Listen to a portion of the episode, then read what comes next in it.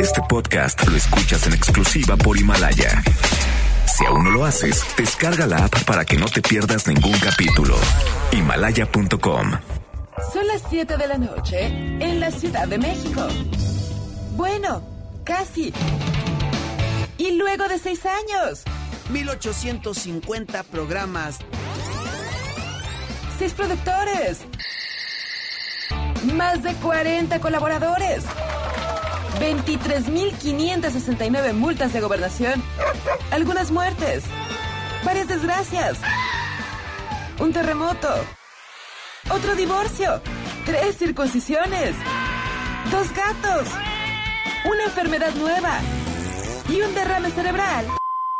Inicia Charros contra Gangsters con José Luis Guzmán Miyagi, igual de malo. En la orilla. Adelante, adelante, adelante. Y Jairo Calix Albarrán, igual de rosa. La dupla más revolucionaria del mundo. Del callejón al Auditorio Nacional. ¡Comenzamos!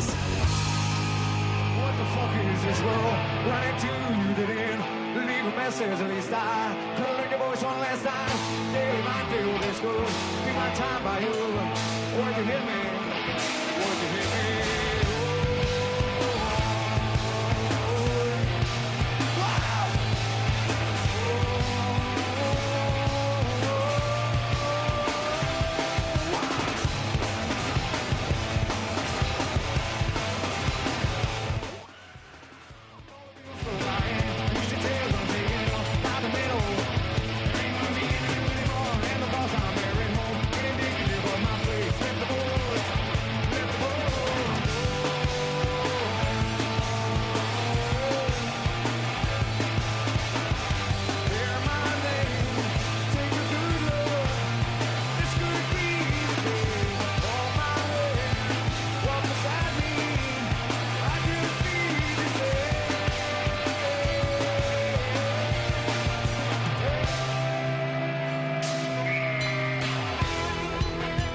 Muy bien amigos, estos eh, charros contra gangsters, escuchando Pearl Jam, esta versión en vivo de Porch.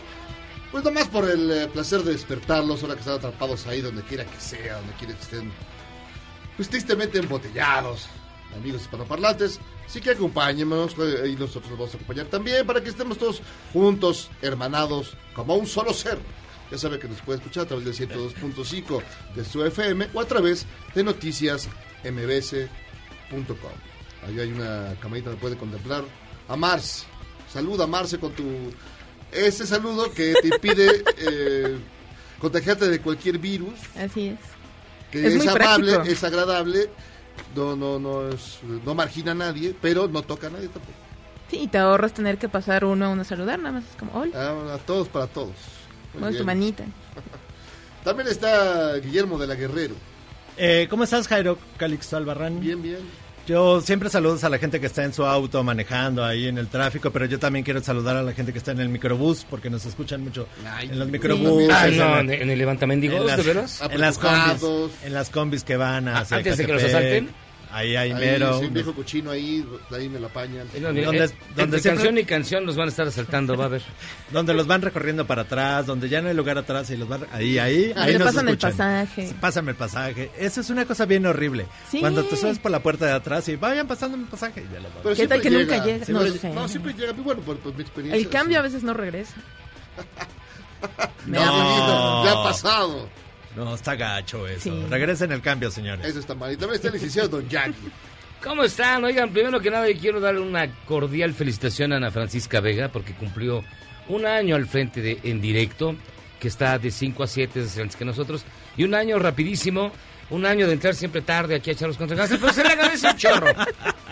Yo la quise, ya lo quise abrazar, pero la verdad, pues No. como tiene, tiene, está estornado de manera muy sospechosa. Pues No, mejor tiene no. alergias, tiene alergias, ya me lo confesó, ¿es, tiene alergia, alergias. ¿Es alergia a ti o alergia a alguno de sus colaboradores? A Rafa, a Rafa, a Rafa, Ah, no me digas. Yo sí quiero felicitar a Ana, pero no a sus colaboradores. A Rafa, a Dani y a Karime, no. ellos No, no, ellos no, no. dan Pero- mucha lata. Exacto. Pero No, yo les hasta se respira mejor cuando no vienen. Sí, exacto. Como que Huele a limpio. huele limpio.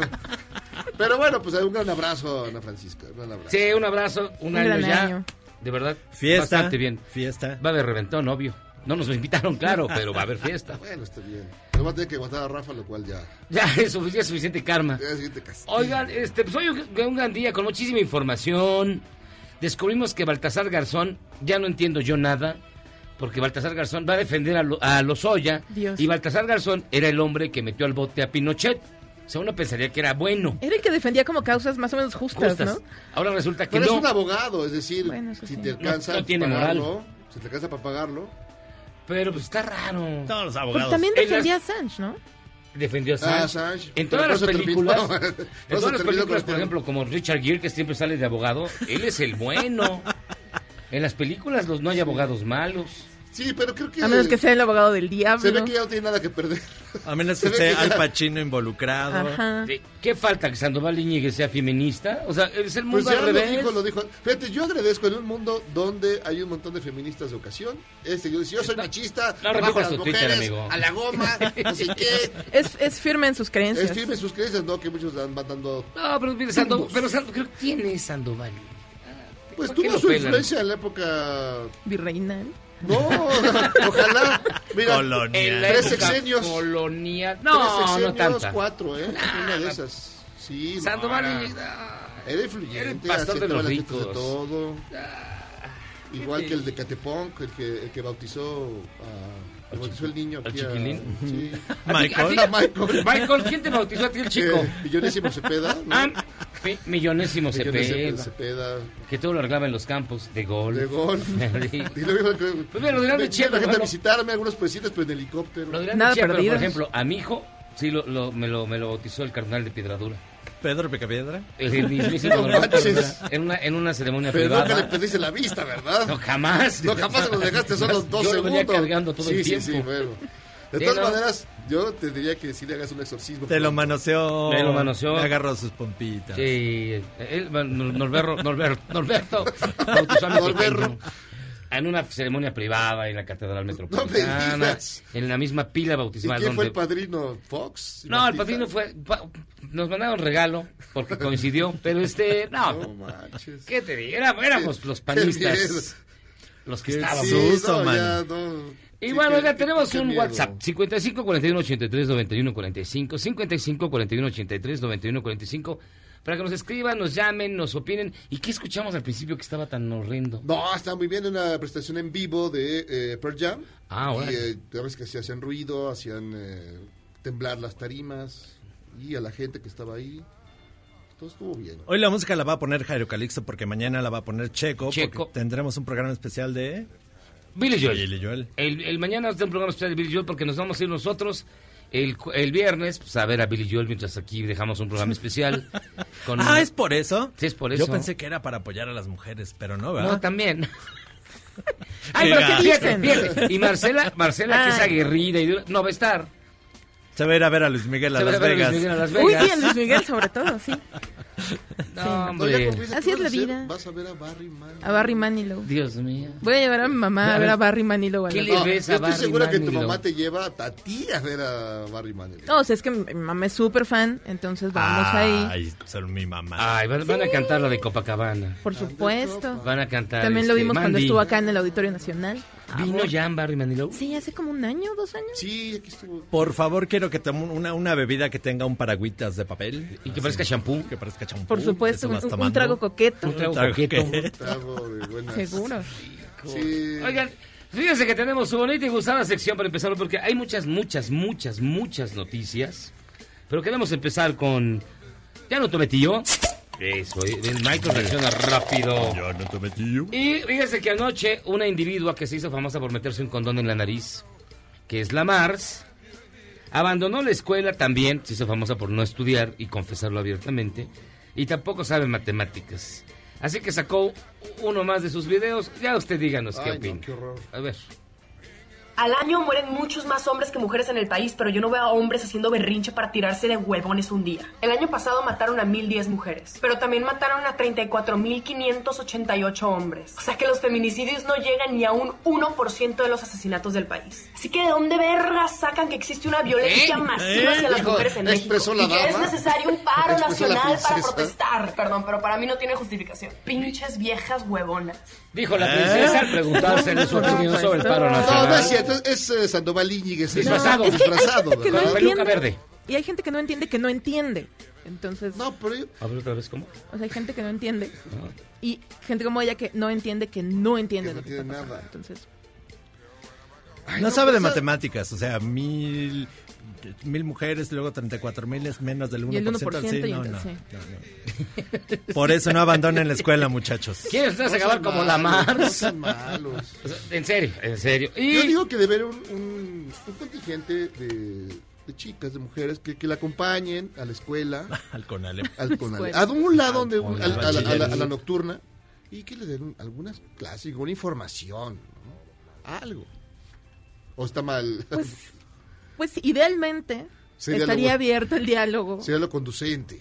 y a que, pues, se le explique qué es lo que Sí, está ya pasando. muchos dijeron por ahí que no. como- Y tienen razón de que no hay que hacer famoso a ese tipo de personas. Es como la nueva Pues Chumel. sí. Ay, no. no. O sea, junto a Chumel parece inteligente. O sea, lo cual...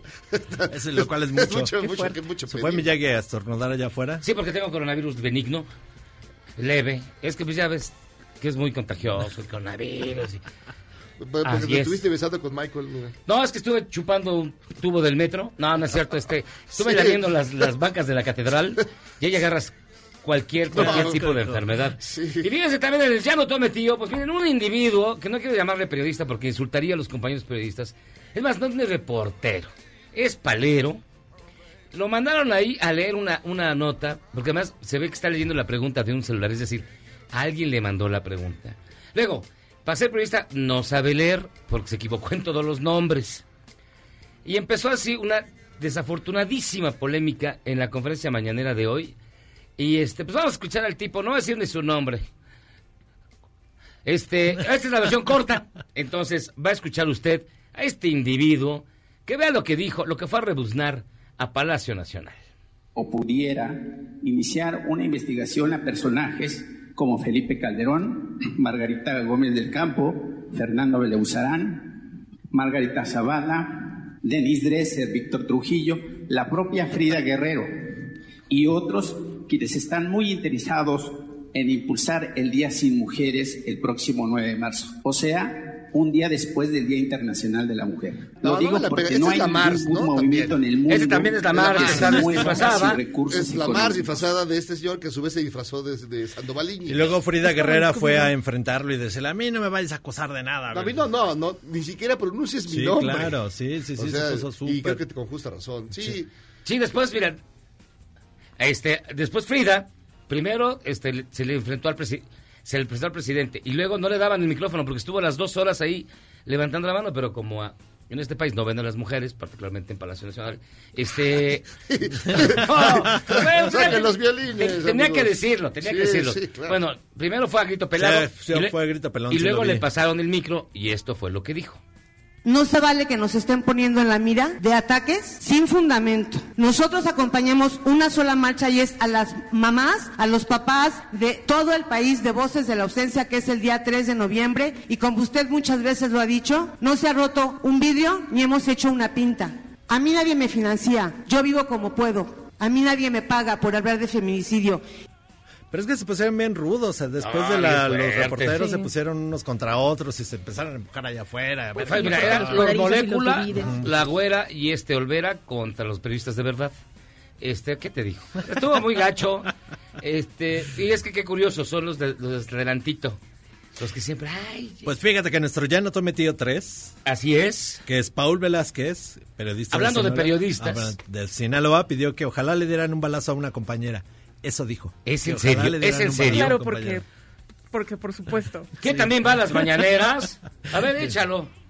Hubo hasta una, la de Excel, Imagen TV, que se, se atrevió a decirme falso pirata. y yo de verdad de todo corazón le deseo que también reciba un balazo. No, no, no, y no, que- no, no, no, no, Se no. lo deseo, No, o no, sin no, no. censura. Se lo deseo y si queda viva, me pla- platicamos el tema del palazo. Bueno, pero cabe, decir que este cuate sufrió un balazo y la persona que es la que se refiere no le creyó y se está fingiendo porque trae una trae como un, un, este Pero, a ver, pero no, no está bien, no eso, está bien desear eso a las personas ¿Por qué justifica siempre a todos, no, no, no me estoy explicando porque tú eres el señor el amo de No, es que sí está gacho, no dices. Es que No, está mal pero está mal pero hay un contexto alrededor Sí, pero está mal, de, de cualquier de manera. alguna manera está mal Pues sí, está mal. Sí, no, o sea, Ah, coincidimos en que está mal.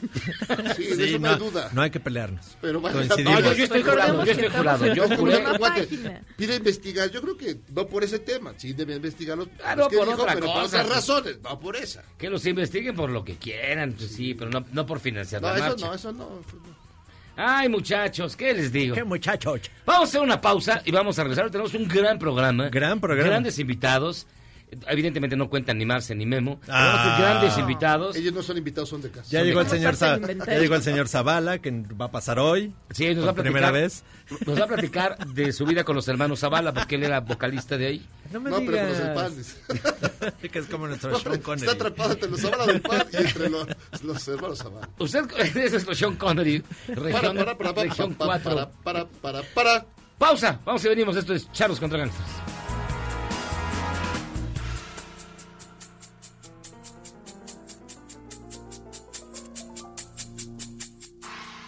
Más rápido que un gato con el arenero sucio. Pero limpias esto en cuanto vuelvas. O que un morenista para hacerla de jamón. Él va a salir del hospital mañana. Estaremos de vuelta Anda. en el mejor programa de la radio. Bueno, es suficiente. Vámonos. ¡Aguanten!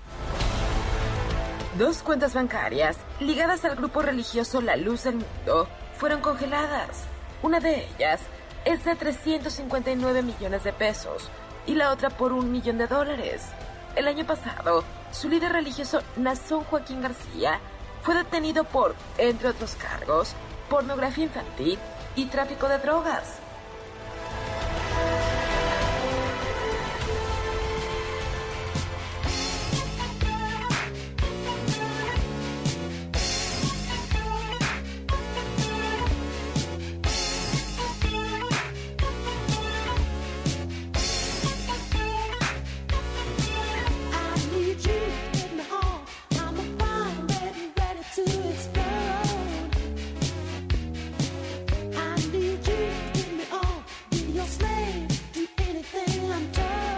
Estamos de vuelta en Charlos contra Gangsters. Hoy, como es miércoles, un miércoles muy especial, la música la pone Jairo Calixto Albarrán.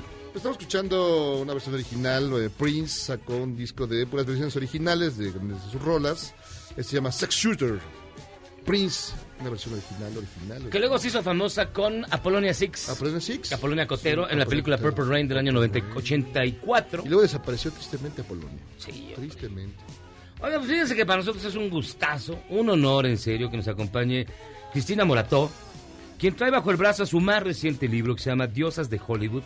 Un libro excepcional, brillante, muy bien escrito, muy bien investigado, que narra las vidas de Ava Gardner, Rita Hayward, Grace Kelly y Elizabeth Taylor y que además, si usted le da pereza leer, también trae fotos. Así que este... No, porque saca las fotos bien Pensé que iba a decir, buenas. trae rascahuele. Trae rascahuele y usted puede poner el final que usted le acomode porque todas sufrieron un chorro, o sea, tuvieron una vida bien gacha. Bien complicada, sí. Un- uno, uno pensaría que Ava Gardner la tuvo fácil. No, y como le decían, el animal más hermoso del mundo. Que era un poco grosero, pero. ¿Y por qué me miran al decir el animal más No, no. hermoso del mundo? Porque Todos son eres hermosa. No, No, no ni digo, animal, ni nada de esas cosas. Ah, no, es que No, como me ha mirado, No, no, pero nada más, no creas que. es la, es la elegida en la portada. Así es. ¿Por qué hacerlo de estas cuatro personalidades del Hollywood de la época de oro?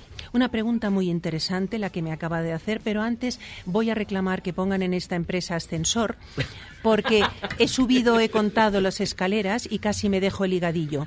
Menos mal que había una pausa, he podido, sí, gracias, respirar, ¿eh? y ahora estoy un poquito recuperada. Un Tres ascensor, ¿cuánto tres. puede costar un ascensor normal? Millones. Ah, Millones. entonces Millones. ustedes- Este país es muy pobrecito. Ah, Sí. pero ustedes son poderosos, ¿no? Poquito, poquito. No es la primera, no es la primera que lo dice. Gracias. Bueno, contesto la pregunta. Bueno, pues he elegido, vamos a ver, me pongo un poco seria, va, enorme.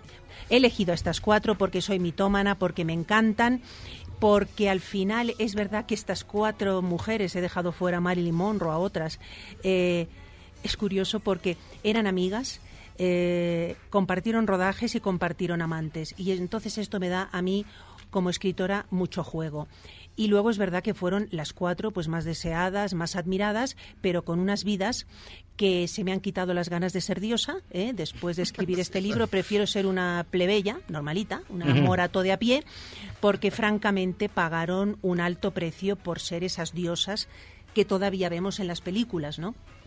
Pero exactamente uno pensaría que esa belleza extraordinaria que cada uno tenían, talento sin igual, eh, reclamadas por todo el mundo, siempre con los mejores actores, las grandes producciones. Parece que, le- que hubo un castigo porque les cayeron unas maldiciones espeluznantes. Entre ellos unos, unos, unos maridos, ¿no? Que fueron Bueno, una maldición. pero- Pero eso les- no les pasa solo a ellas. Hay muchas mujeres que les caen maridos eh, en, en la actualidad. Pero es verdad que en aquella época no solamente era un tema de maridos, era un tema de la propia industria del cine y lo vamos a relacionar con el movimiento Me Too. En la contraportada del libro hay una frase que me encanta de Ava Gardner que da que pensar, que dice en Hollywood a las actrices nos trataban como si no tuviéramos alma. Vamos a ver, lo que era tremendo era lo que era el Star System, que también se ha idealizado mucho, pero no solo trataban mal a las mujeres, había muchos Harvey Weinstein, porque yo creo que hoy en día el señor Louis B. Mayer, eh, Howard Hughes, eh, Harry Cohn, todos estos señores dueños de los grandes estudios, pues eh, abusaron de, muchas actrices y podían haberse sentado hoy en día al, al lado de este señor, ¿no? Pero en aquella época, lo, como decía Bagatner, lo que había que hacer era trabajar y callar, ¿no? No podías denunciar nada. O, o Sanuk, que, que era también un, Sí. un depredador. De- Era- de ahí no- lo no eran salvan, todos. Lo eran todos. O sea, como eran. lo eran todos. Y luego existía una cláusula de moralidad, que esto yo no lo sabía, porque investigando me ha sorprendido mucho. O sea, tú tenías que firmar. O sea, yo soy Ava Gardner, ¿no? Entonces llego al estudio, que de hecho soy igual, tengo las Sí, mismas no, medidas. es lo- Eso estaba pensando. Bueno, no, no lo dudes. No, no, no, no, estoy clarísimo que así es. Hombre, tengo aquí a mi marido que me puedes decir si tengo las medidas o no de Ava Gardner. Gracias. Exacto, Tengo las medidas de Ava Gardner No y el sé, color de Ava Gardner y todo lo de Ava Gardner. Entonces Ava Gardner llegaba con 17, 18 años porque eran jóvenes todas, bastante vulnerables porque traían todas un bagaje, bueno, Ava Gardner huía del hambre, de las penurias económicas de su familia, eh, Rita Hayworth huía eh, de alguna manera de los malos tratos de su padre y de los abusos de su padre, pero entonces claro, llegaban a Hollywood y entonces caían de alguna manera en este sta- Star System terrible que consistía en cambiarte totalmente, ¿no? Yo era Cristina Morato, tú llegas como Cristina Morato, entonces el nombre no gusta, es un nombre latino, te vamos a poner Christine Motter, por ejemplo, ¿vale? Ahora vas a ser Christine Motter, Eh, te vamos a cambiar el físico, porque el físico tiene que ser de diosa, ¿vale? Entonces te vamos a quitar dos molares, que es lo que le hicieron, por ejemplo, esto era lo de menos, ¿no? A Rita Hayworth, te vamos a ensanchar con electrolisis, que era súper doloroso, depilarte, ¿vale? Eh, eh, toda la parte de la frente para despejarte la frente. Ahora, como no nos gusta tu cabello, te vamos a teñir de pelirrojo y bueno, pues ya tenemos el producto, ¿no? Ah, y luego nos inventamos un currículum que esto es lo más genial, ¿no? Porque tampoco las biografías eran reales, eran las que se inventaban los departamentos de publicidad. Entonces era todo un engaño. Entonces, bueno, ¿cómo no- vamos a ver cómo no iban a sufrir estas señoras en la vida real. Si yo creo que es que ya se confundía eh, realidad con ficción, ¿no? Ahora, me llama la atención que no hayas incluido a Marilyn Monroe. Mm. Porque, digamos, si es la... Ya lo dijo. No, no, no, pero ese no... Dijo, no incluyó a Marilyn No, Monroe. ya sé, pero ¿por qué no? ¿Por Es que no me atiendes. No, sí. No, no, si quieres te lo repito, pero es que no me atiendes. Es que me tanto. Bueno, es que ya sé que te gusta Marilyn, pero Marilyn no era de esta liga. No, Marilyn no coincidió en ningún rodaje con estas cuatro. Entonces, por ejemplo, Ava Gardner eh, coincide, por ejemplo, cuando está rodando Mogambo en la selva africana. ¿Quién tiene a su lado, que además es su paño de lágrimas, eh, es Grace Kelly, Grace Kelly. que no la conocía nadie, ¿no? Eh, y sobre todo en Hollywood estaba debutando con esta película. Entonces es muy curioso porque hablando eh, de esta situación, en Hollywood firmaban todas las actrices una cláusula además de moralidad, que esto ya tiene tela. Eh, lo que pasa ahora en Hollywood, bueno, yo creo que ya no es comparable, a- a, pesar del horror a lo que se vivía antes, todas firmaban una cláusula de moralidad. Esta cláusula implicaba, tú no podías abandonar Los Ángeles sin permiso del gran estudio, vale, es lo de menos. Si querías casarte, tenías que pedir permiso al señor Luis B. Meyer, que él decidía desde su despacho si este matrimonio podía ser interesante o no para su estrella. Y lo más grave es que, bueno, también decidían sobre los embarazos. Entonces, si Ava Gardner, Liz Taylor se quedaba embarazada, tenía que comunicarlo ¿eh? porque así estaba escrito en una cláusula, y entonces el señor Meyer o el jefe de turno decidía si el embarazo se llevaba a término o no. Entonces, claro, eh, digo yo, digo yo que a mí lo que me ha sorprendido es que en aquella época estas cuatro mujeres que vosotros decís, las más deseadas, admiradas, to- toda americana media quería ser como ellas, en realidad no eran dueñas de sus cuerpos porque no decidían. Finalmente no decidían, porque quien decidía eran los grandes jefes de los estudios y los dueños, ¿no? De, de todos estos personajes, ¿cuál, ¿con cuál te identificas más? ¿De Ava Gardner, Elizabeth Taylor, Grace Kelly y Rita Hayworth? Gracias a Dios no tengo que identificarme con ninguna. No, no, no, no. Por belleza me identifico con Claro. Ava Gardner. Tengo el mismo color de ojos que Elizabeth Taylor. eh, tengo también un tono así, eh, más o menos violeta. Tengo las piernas de Rita Hayworth, porque por la mañana me he dado cuenta que son idénticas. Y tengo la elegancia y el glamour de Grace Kelly. Ah, pues tienes todo de todas. Pero no lo estás viendo. No te, de verdad que me hacéis unas preguntas hoy. No estáis inspirados, tomaros un café. Tú no me estás viendo físicamente. Sí, claro. Pues ya está, ¿qué preguntas? ¿Y muy tú por qué me pisas? Ay, perdóname. Qué Tiene bárbaro. todo, pero en bonito. Me acabas de pisar. Qué bárbaro. Diste un pisotonazo. De veras.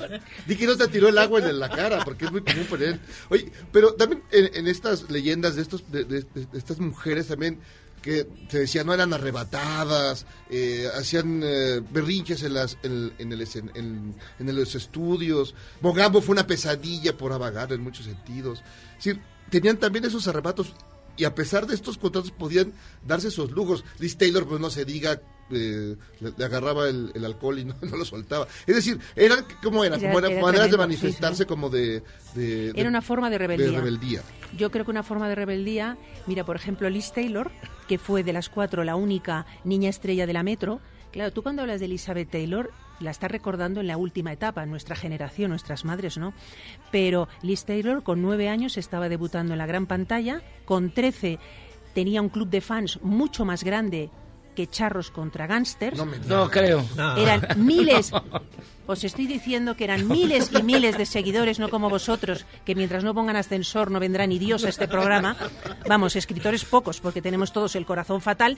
Y lo que te quiero decir es que a los 30 años, Ajá. Liz Taylor pide un millón de dólares por interpretar Cleopatra. Y en sus memorias, ella contaba que en realidad pidió un millón porque no quería hacer esta película que le parecía un bodrio.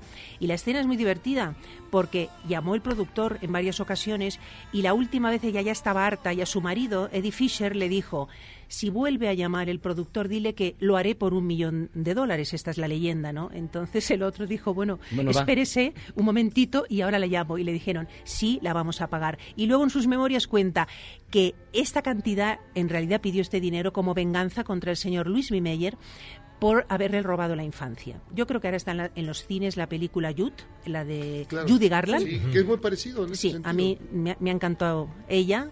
El, el guion me parece flojísimo, pasa muy por encima además por todo lo que el señor Luis B. Meyer hizo, eh, eh, incluso a Judy Garland, pero imagino que si se hubiera contado más no le hubieran dado un Oscar, ¿no? porque la academia no, no lo hubiera dado. Entonces, eh, Judy Garland, pues era un ejemplo también de lo que era ser en aquella época una estrella, ¿no? Entonces te daban anfetaminas por las mañanas, te daban somníferos por la noche y era una explotación y, y- y nadie decía nada, ¿no? ¿Pero qué de, de Grace Kelly? Grace Kelly podemos decir que tuvo... ¿Es la que más te gusta de las cuatro? Sí. Se nota, no, es que has dicho, al decirlo, se te ha iluminado la mirada. ¿Qué hay de Grace Kelly? Eh, sí, he notado como Él siempre ¿sabes? quiso ser Grace Kelly en realidad. O sea, no ha sido un, háblame de Grace Kelly, ¿vale? Ha sido un, Y, y Grace Kelly. Bueno, ella parecería ser que hacia el exterior tuvo la vida perfecta, porque Sí. dejó de ser la princesa de Hollywood para convertirse en Sí, la princesa sí. en la vida real, aunque Dios la castigó con unas hijas terribles. No, y con un marido también. No, con un marido que era como un renacuajo. sí. ¿Quién? ¿Rainiero sí era mala Sí, persona? Rainiero era una cosa. Eh, Gore Vidal. Eh, Gore Vidal lo definió, que me encanta, lo, apunto en el libro, como eh, era el gerente de un casino. O sea, le dijo a- a Grace, porque además la conocía, le dijo, por favor, una actriz como tú, que estás en la cresta de la ola, eres una de las actrices mejor pagadas de Hollywood, ¿por qué te casas con el gerente de un casino? Y ella le contestó, mira la frase, sé bien lo que hago. Grace Kelly no tenía ni un pelo de tonta, a pesar de que en el cine la quisieron encasillar muchas veces como rubia tonta. De las cuatro, yo creo que era la más lista ¿m? y también la que engañó mejor a todo el mundo. Porque si me preguntas que no lo has hecho y te lo agradezco porque es una pregunta estúpida, pero, pero te la voy a responder. Porque como- Aunque no la haya yo hecho, No, ¿eh? porque la tienes en la mente, seguro. porque la tienes en la mente La tengo aquí. y es la siguiente que me vas a hacer. Ajá. Te diré que de todas, también lo curioso es que esta mosquita muerta es la que tuvo más amantes y yo creo que incluso más que la propia Ava Gardner. Yo se Hay una, claro, hay una escena buenísima, espera, hay una escena buenísima durante el rodaje de Crimen Perfecto, Alfred Hitchcock fumándose su puro y, la- y esto, bueno, luego se ha contado en las memorias, Alfred Hitchcock se entera que Grace Kelly durante el rodaje de Crimen Perfecto se ha liado, ya se está acostando con un guionista. Y la frase de Hitchcock es la siguiente, ay mi Gracie, es que se acuesta con todos. Vamos a ver, pues sí, es que se acostaba con todos. ¿Qué problema hay? Que se enamoraba de todos los galanes con los que actuaba. Entonces, le gustaban además los hombres 20 años mayor. ¿eh? Tenía una especie como de, ¿sabes? Era, Sí, sí, bueno, sí, ahí de- había unos problemas, ¿no? issues. Sí, porque a mí me gustan más bien jóvenes, pero a ella le gustaban pues como de 20, 25 años más. Y entonces, claro, eh, bueno, era muy divertido porque tenía una madre súper posesiva, la señora Kelly, horrorizada cada vez que leía en las revistas del corazón que su hija iba a trabajar pues con Gary Grant, con... Voy a decir Tyrone Power bien porque me han corregido esta mañana. ¿Es Tyrone Power? Tyron Power. ¿Ves? Es que lo digo mal. Bueno, pues no importa. Tirone Power. Yo sigo diciendo tirone, como de tirone. Como quieras decir. Gracias. ¿eh? Y entonces, ¿qué pasaba? Que la madre, cuando se enteraba que iba a empezar un rodaje, se presentaba en el, bueno, directamente en el set a controlar, ¿no? Porque sabían que era muy enamoradiza. Así que le quiten lo bailao a Grace Kelly. Y ya en la cresta de la ola, cuando tiene 26 años, pues era muy lista. ¿Por qué se casa con Reiniero? Pues porque le quedan 4 o 5 años en Hollywood eh, para poder disfrutar de papeles protagonistas. Piensa que Greta Garbo, la divina, que todo el mundo decía, pero ¿por qué se retiró? Más lista que el hambre. Se retiró con 36 porque sabía que ya no le iban a ofrecer un papel principal y quiso desaparecer y así perduró la leyenda. Y Grace hizo el cálculo y dijo, a mí me quedan cuatro o cinco telediarios, que decimos en España que es así. Me quedan cuatro o cinco telediarios. Su hermana ya había tenido niños, ella le, le apetecía formar una familia y se cruzó el príncipe. Bueno, se cruzó, más bien la atropelló. No, sí. La atropelló. ¿Sabes? Casi le pasó por encima. Ajá. No fue un matrimonio de amor, eh, además ellos lo reconocieron, eh, se habían visto dos veces y se habían carteado durante seis meses, compartían, eso sí, compartían la religión, eran católicos, eh, bueno, y por, eso- por ese motivo Marilyn Monroe, por ejemplo, pues no se casó con Rainiero porque era protestante, y te vas a reír, pero es verdad. ¿Cómo No, te quedas? No, me quedo apantallado. Onassis era eh, el que tenía más interés en recuperar el antiguo esplendor del Principado, que estaba eh, eh, de capa caída y en sus horas bajas.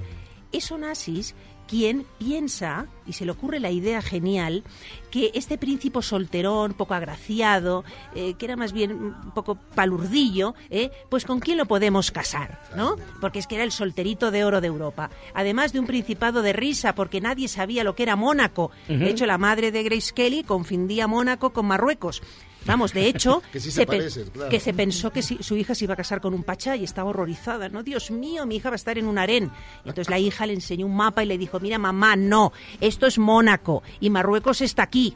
De paso le podía haber dicho, de- en medio está España, porque Claro. en Estados Unidos no saben tampoco es- España ¿Dónde dónde está está. nada? Bueno, ¿de qué hablábamos? De Grace Kelly, pero este, que fue la más lista. Vale. ¿Y qué? ¿Y qué te estaba contando? De ya que estábamos en que la mamá confundía Marruecos con Mónaco y que fue muy inteligente porque calculó cuatro años que le quedaban de su. Está asustado, está temblando. No, es que esto te lo estoy, es una broma que te estoy contando para ver si te estás enterando de todo lo que te estoy diciendo. No, lo estoy escuchando todo. Ah, Ahora, digo, pasando a otra, ah, de- a otra persona. Se lo sabe todo. Sí. ¿Me ha escuchado? Claro. Qué bien. Hace como que no, pero No, es que hay muchos periodistas que no escuchan. De hecho, alguno me entrevistó y se duerme. A ver, te voy a volver a preguntar de Marilyn Monroe. A ver, Marilyn Monroe, ¿por qué no está? No, no, este... Ay, perdona que se me ha ido el santo al cielo. Que, la, que la, la broma y la leyenda que se me ha ido es que Onassis, la primera persona que se le ocurre es Marilyn Monroe. Imagínate qué locura. Y entonces, ese contacto que tenía él en Los Ángeles, eh, Onassis, sí que llegó a decirle, porque Marilyn lo contó, sí que llegó a contactar con ella y casi en plan de broma le planteó: Oye, Marilyn, ¿qué te parecería casarte con un príncipe, un príncipe de Mónaco? Y ella, que era genial, dijo: ¿Un príncipe? ¿Es guapo? ¿Tiene dinero? Dame dos días con él y seguro que se enamora de mí.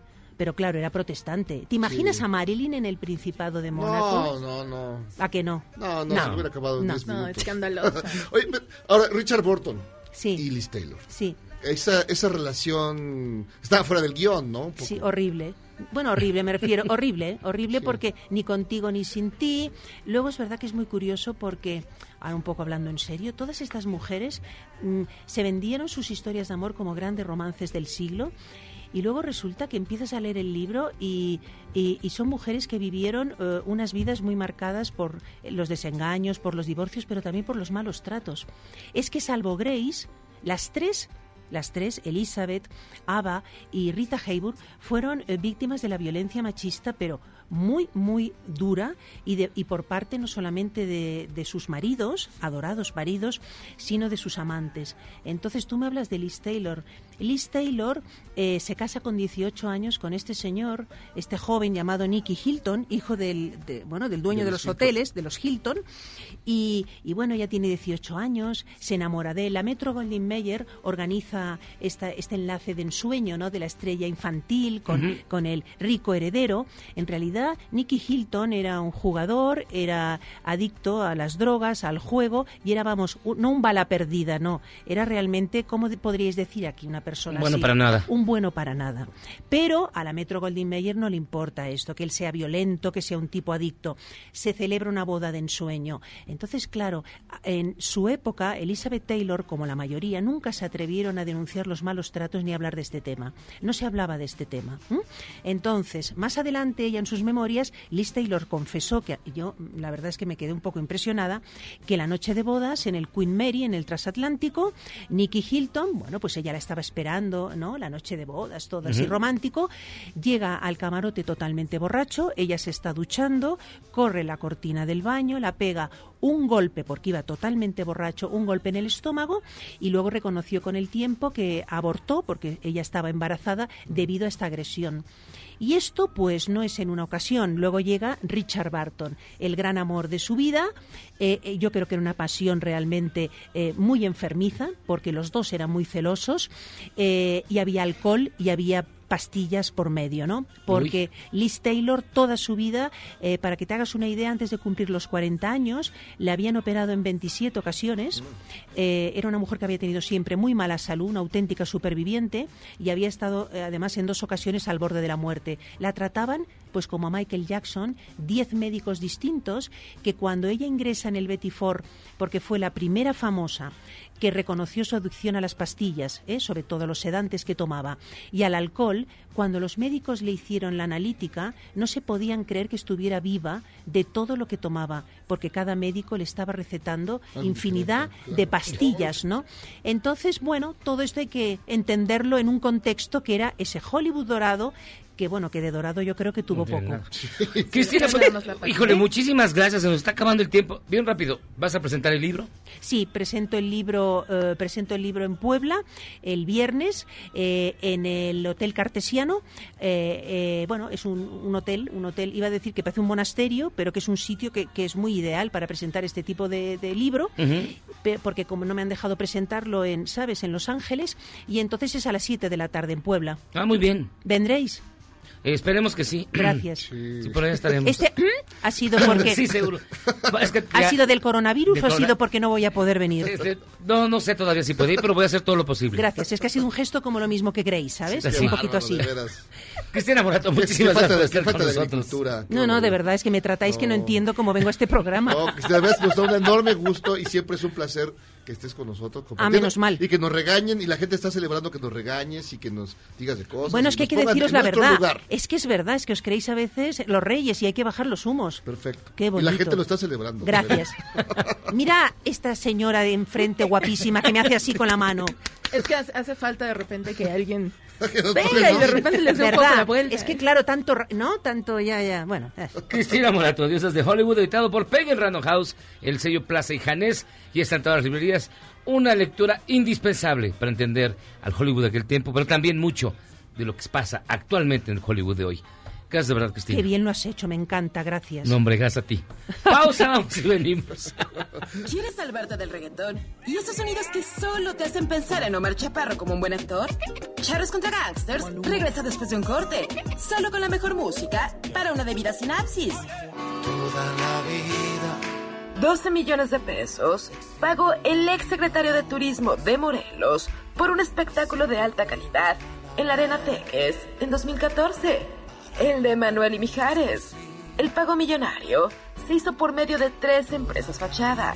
La Fiscalía Anticorrupción ya investiga. Toda la vida. Descubriendo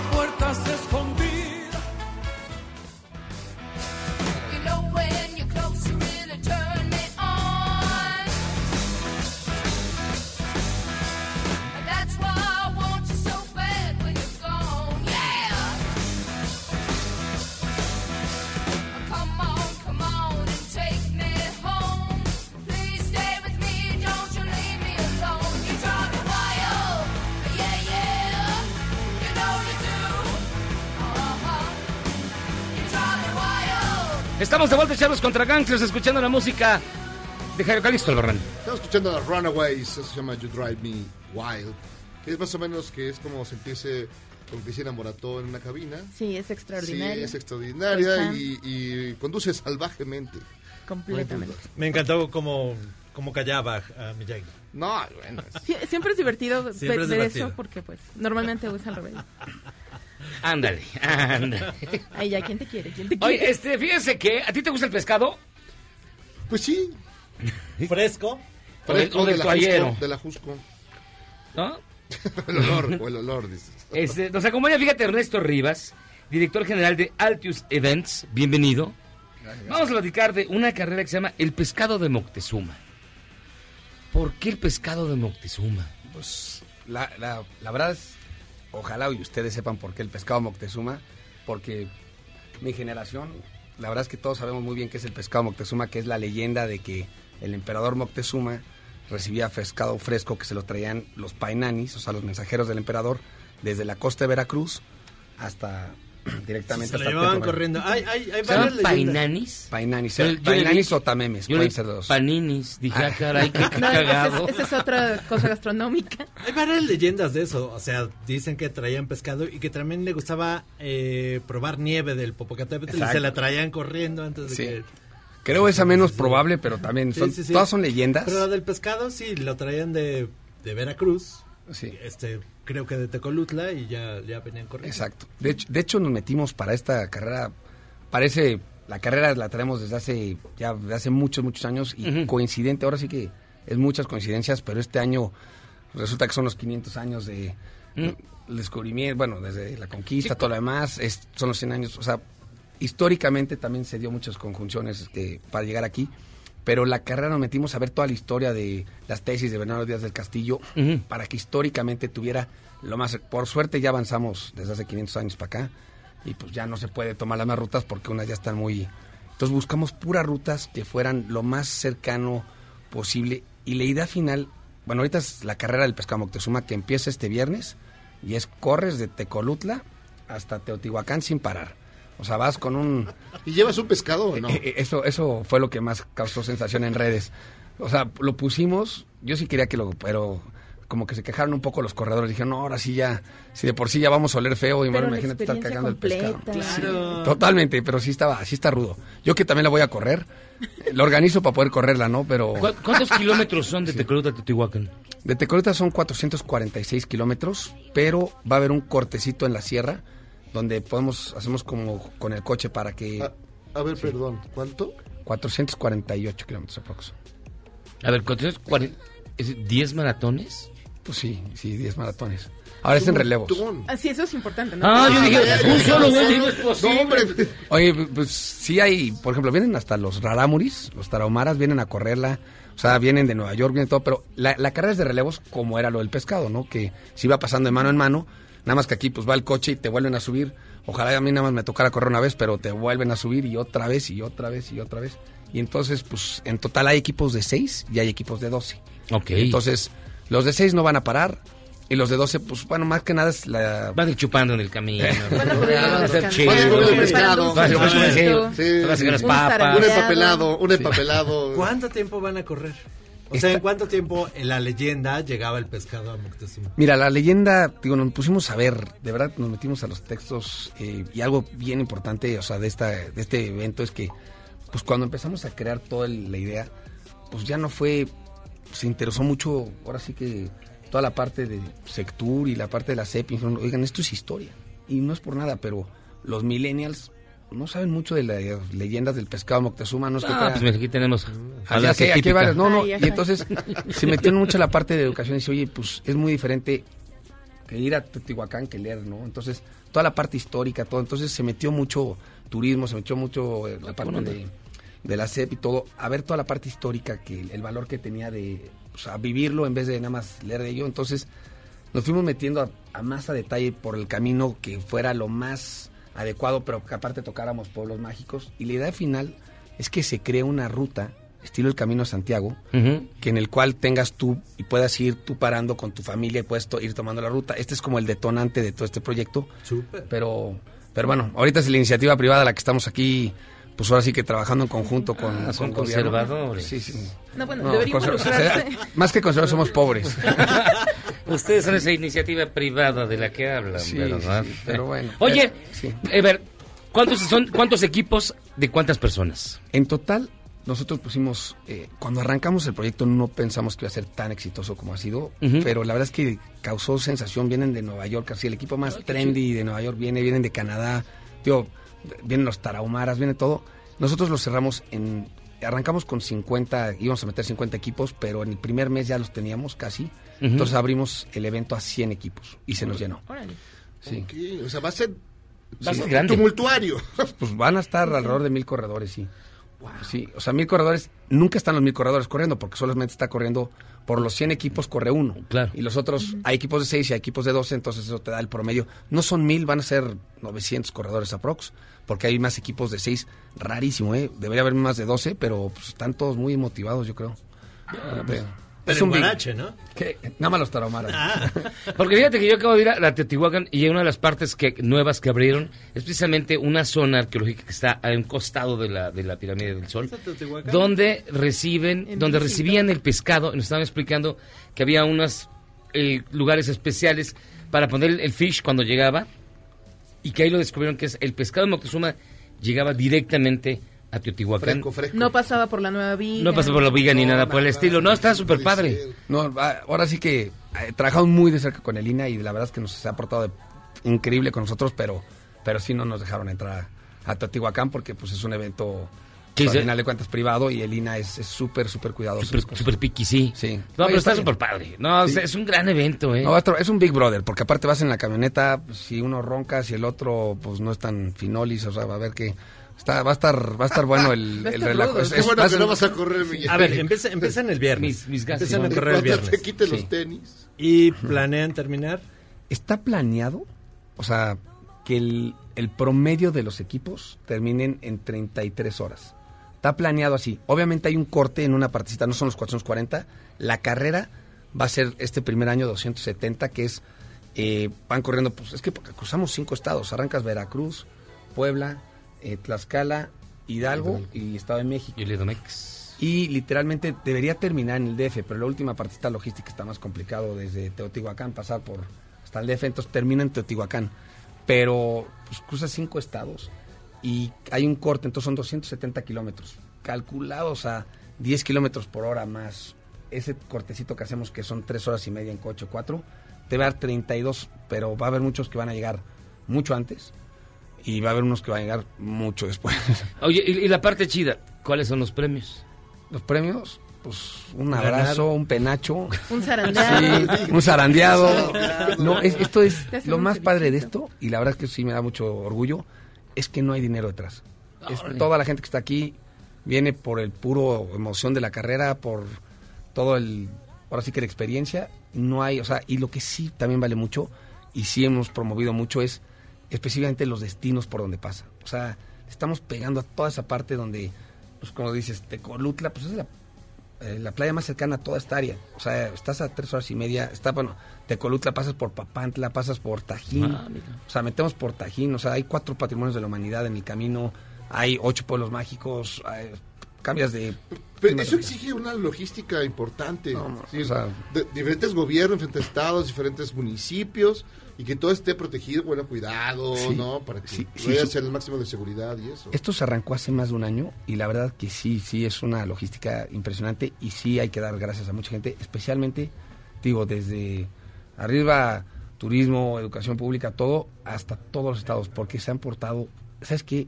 Yo, nos dedicamos, Alti es una empresa mexicana y nos hemos dedicado a detonar destinos por todo México, o sea, eso se dedica a la empresa y de formas muy mediáticas, hay unas que son carreras, hay unas que son cosas muy... No sé si han visto uno que hacemos en que se llama Downhill Tasco, que corres adentro, ese también lo hacemos. ¿El ¿Qué? de Estás- Cuernavaca también lo hacen ustedes? No. el de hacemos uno en Puerto Vallarta, Puerto que es- todos eso lo hacemos nosotros que son eventos que al final de cuentas la idea es detonar el destino, que tú vas viendo el destino, pues lo mismo es esta idea. Y la verdad es que aquí sí los gobiernos estatales se portaron de prim- porque todos lo recibieron con, oigan, vamos para adelante, esto nos puede dejar a Claro. todos una derrama, a ver si se hace la ruta y, y la verdad es que se han portado porque, por ejemplo, Guardia Nacional, Sedena, o sea, Policía Estatal, Protección Civil, todos, todos, todos, de primeras de, es lo que necesitamos, es lo que, pues para todos los niveles socioeconómicos, o sea, sí es un tema, la verdad, bastante padre y pues jaló muy bien, o sea, la verdad es que sí le, sí, la idea creo que a todos les gustó y un poquito pues la parte de raíces y México, pues soy muy fan de esas cosas. Ernesto Rivas, director general de Altius Events. Muchísimas gracias por estar con nosotros. Entonces la carrera arranca. Este viernes a las seis y media de la mañana. Perfecto, pues muchísima suerte. Debemos de meter el equipo Charlos contra Gangsters. No, porque te huelen las Que patas. se haga memo, no, que se haga memo primero y ahí lo esperamos a las, la Ah, llegada. les vamos hasta el final. Claro, que O nos que vemos no, ya, el Michael ya nada más cae el relevo a la mitad y lo esperamos allá en el... Sí. Lo van a Teotihuacán. ¿eh? No, no, ahí, ahí- tenemos, por ejemplo, a la mitad un oasis, una que se llama Hacienda Sotoluca, que no pues imaginan, y es, y paran todos en una hacienda y ahí duermen, y o sea, está, está bien, bien armada. ¿Eh? Pues Ernesto, muchísimas gracias por estar con nosotros. Gracias a Mucha ustedes. suerte, que se ve muy bien. Ahí nos Nosotros vamos a hacer una pausa y regresamos. Son las 8 en punto. Este es el mejor programa de la radio. Y lo dirían los cronistas si también tuvieran que llevarle pescado a Moctezuma. Evidentemente, esto es Charros contra Gangsters. Otros programas similares al nuestro son tan tristes y carentes de originalidad que si fueran hoteles tendrían decepcionista. Me equivoqué de habitación. Ya regresamos. Luego del corte. Además de todo, me harán reparar la ventana cuando vuelva. comparing the relative popularity of the Beatles with Jesus Christ and that the Beatles were more popular. This created quite a controversy and a furor in this country, as you are obviously aware.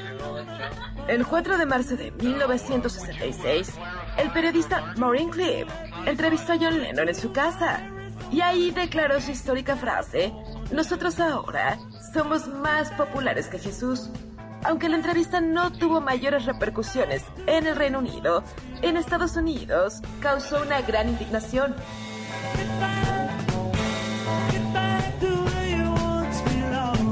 Get back, Jojo. ¿Quién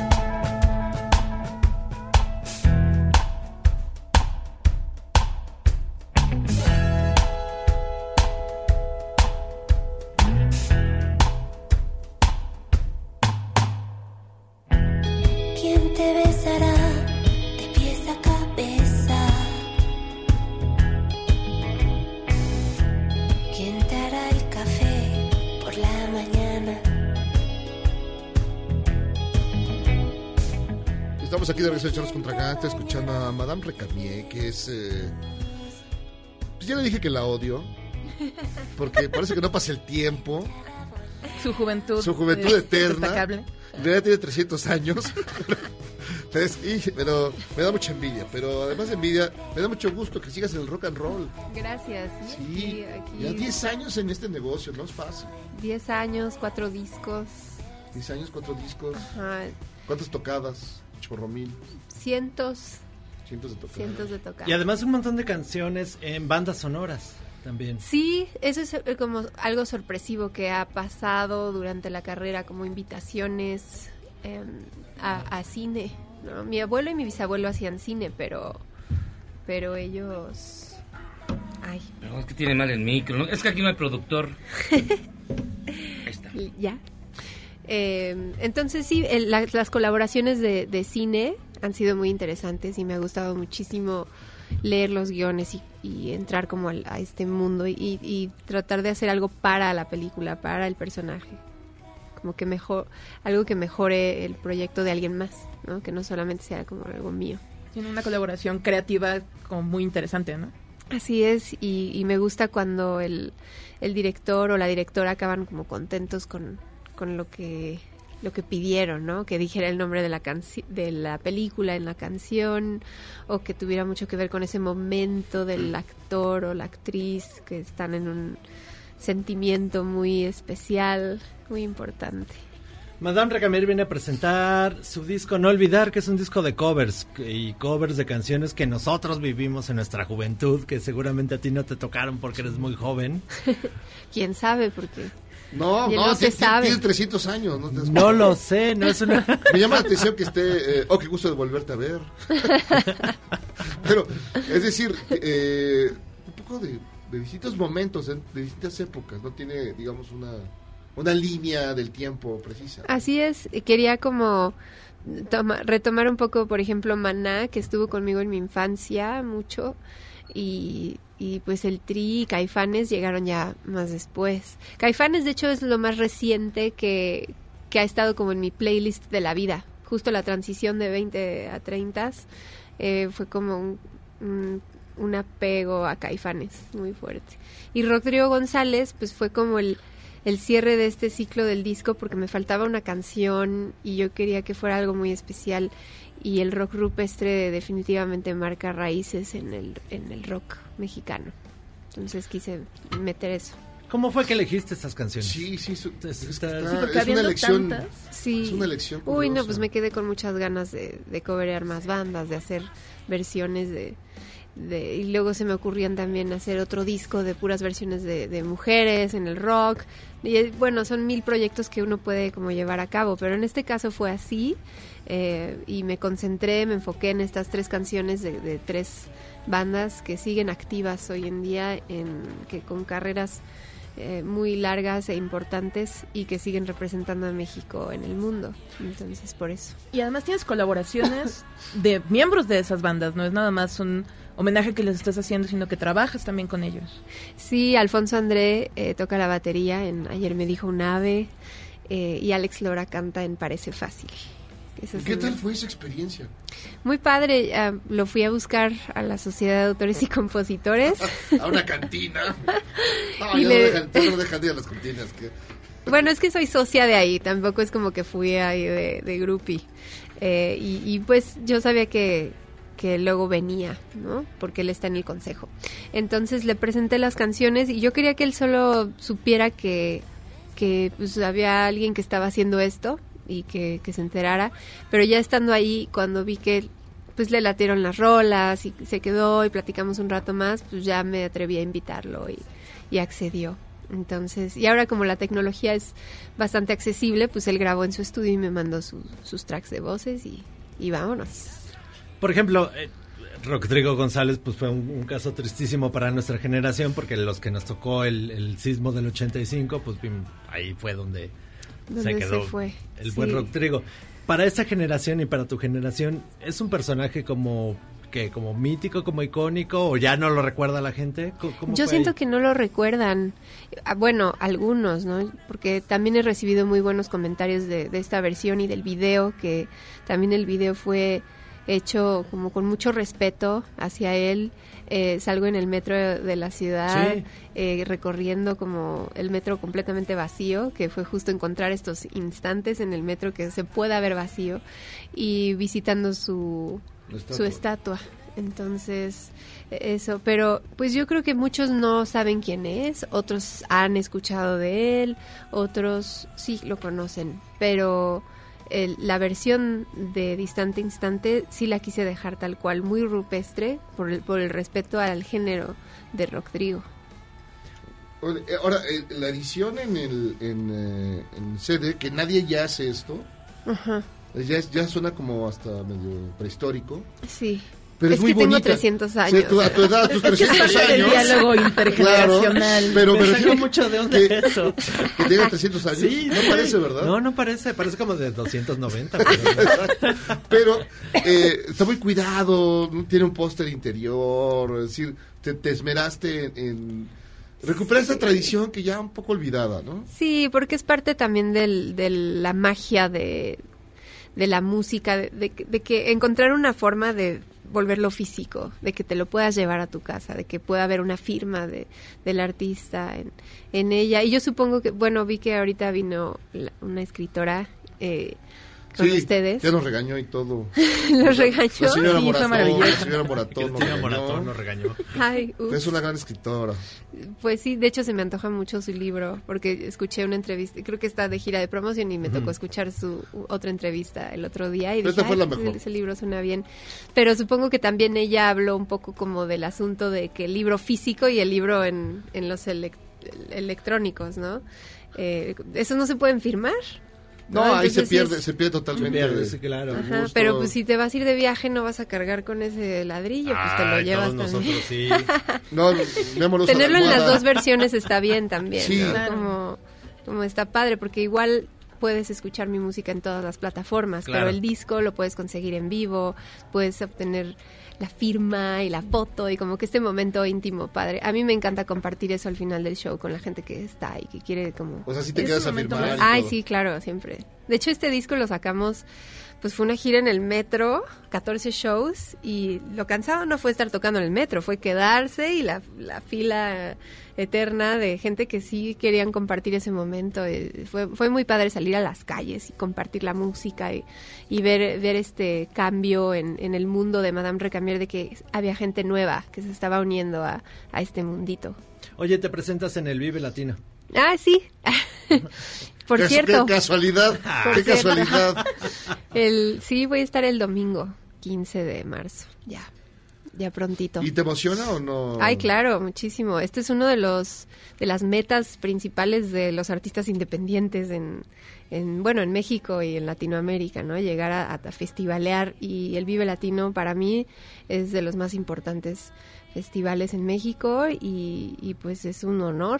Pero luego ponen cumbia en el Vive Latino. Sí, Ya también. los últimos años. pero de hecho, ya sea, hay mucho más. diálogo. Ajá, están muy abiertos ya a más géneros y todo. Y, y yo creo que está bien, yo estoy de acuerdo. Cuando empezaba yo a ir al Vive, apenas estaban como que empezando a abrir los géneros y quizás el, el público de, del Vive no lo aceptaba muy bien porque solo les gustaba el reggae y el ska y el rock. Pero ahorita pues ya está más abierto a, a diferentes gamas de, de rock y pop y... Los Tigres del Norte creo que van a estar, ¿no? No, los tucanes. Los Tucanes. Sí, este bueno, año bueno, son ¿qué los Tucanes. Tigres van a estar en el auditorio. No sé si ya fue. No, o- van a estar Ah, apenas en el estar, auditorio. sí. Tal vez venga. Los Tigres del Norte. Sí. Oye, ¿con quién compartes escenario? ¿Con quién va a estar en el escenario ahí en el Vive Latino? Pues los? Tucanes van a estar, no conmigo, obviamente, pero ellos van a cerrar el escenario que yo, yo justo soy la segunda en tocar en ese escenario. Y va a estar Ed Maverick, um, ¿quién más va a estar? Pues varios reggaetoneros que la verdad es que no me, no me sé sus nombres. Y porque son muchos. Y también, pero hay, por ejemplo, K-pop, ¿no? En otro Ah, escenario. suave, sí. Ajá, se van a ver como muchas opciones para todo. Para todo Memo tipo es un de, gran eh, ¿Te gusta? ejemplo, ¿no? Él, No, él- yo canto. él estuvo cantando en una Claro, es banda. parte de una banda. Oye, pues aprovechando que traes tu guitarra, Ay, este, sí. antes de, de que nos despidamos, ¿nos puedes cantar un poquito? Claro que sí. Les voy a cantar. Ay. Perdón, tengo aquí una cuerda medio. un poquito de rock griego. ¿Les late? Súper. Si volviera el amor, si tuviera un hermano, un amigo, un sueño en la mano, moriría ese dolor de encontrar el calor en el cruel laberinto de este vaso de alcohol, de estas calles sin sol. Si pudiera borrarme esos viejos recuerdos que como viles cuervos arrancan ya mis ojos, dejando mis despojos entre historias hirientes igual de indiferentes al amor y a las gentes. Eh. Muchas gracias. No, muchísimas Muy gracias. bien. Madame gracias. Recamier aquí en Charles contra Cáncer. Muchísimas gracias, mucha suerte, que el Ay, disco gracias, tenga gracias por el gran espacio. éxito. No, muy Cáiganle bien. al Vive con pancartas y todo. Y todo. Es el club de fans, totalmente. Y un saludo a Manden todos algunas los momias de, de tu- de tus otros tiempos. Saludarte. Muchísimas gracias por Muchas los gracias 300 a años en el rock and roll. Gracias. Mil gracias. Nos vemos en 100 años. Vamos a hacer una pausa. Esto es Charros contra Gangsters. ¿Quieres salvarte del reggaetón? ¿Y esos sonidos que solo te hacen pensar en Omar Chaparro como un buen actor? Charros contra Gangsters regresa después de un corte, solo con la mejor música para una debida sinapsis. Solo en México. Se suspendieron las clases en tres escuelas primarias de Valle de Bravo porque un felino anda suelto en la zona y ya atacó a una persona. En el comunicado del gobierno del Estado de México no se especifica el tamaño ni especie del animal. Como se dio, fue un animal grande y, y es un animal peligroso. Y se tiene ya también una estrategia para eh, buscar a este, a este animal. ¿Cómo la ve? Escríbame en Twitter a arroba a Gabriela Vives.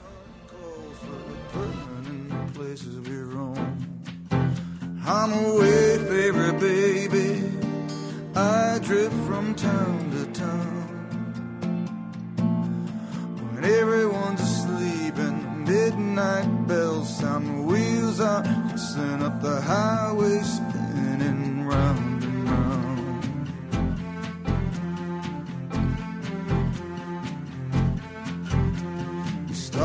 Estamos de vuelta, Charlos contra Gangsters, después del momento millennial. ¡Está padre! No, tiene bonita voz, no, y tiene, tiene, tiene buenas rolas. Digo, no, está bien padre. este, porque ya estás viejito. Yo por eso no, yo por eso miren, yo tomé mi distancia y escuchamos a Fuiste Bruce Springsteen. No, estamos echando el gran master, el gran eh, Sí, jefe. ese sí es bueno. Bruce Springsteen, The Wayfarer, que es de lo nuevo, de lo más reciente que, que ¿De qué disco es? Del más reciente, no- ¿cómo se llama ahorita? Te digo, se llama Western Stars. Oye, estábamos escuchando ahorita en el regreso del, del felino ese que está atacando ahí en... No, habían dicho que era o un felino o una jauría de perros o un Eso hombre lobo una vez, Eso no sé si ha que era del mazo que se convierte en hombre lobo cada mes y El ataca papá, a, güey.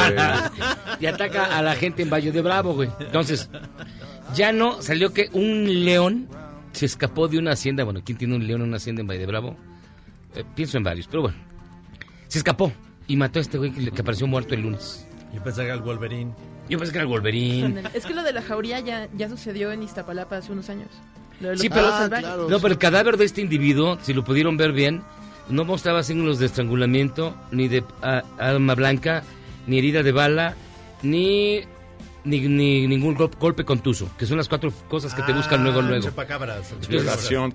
Tenía toda la piel desgarrada, El regreso del chupacabra. como atacado. Dijimos, ay, es el chupa... No, esa sí era una gran cortina de humo. Chupacabras. No como estas. ¿eh? Esa era una gran cortina de humo, no como las de ahora.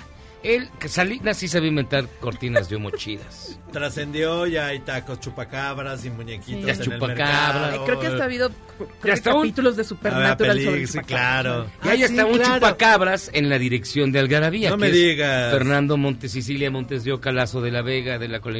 Dame la bienvenida, este. ¿Cómo estás, querido Fer? Bien, muy bien. Con el número 186. Es un hombre culto, de, de- de ¿Cómo una familia bien avenida. Frida y mire nada más. Exactamente. Qué barbaridad. ¿Qué Oye, eh, no, yo sí me quedé muy sorprendido la vez pasada porque eh,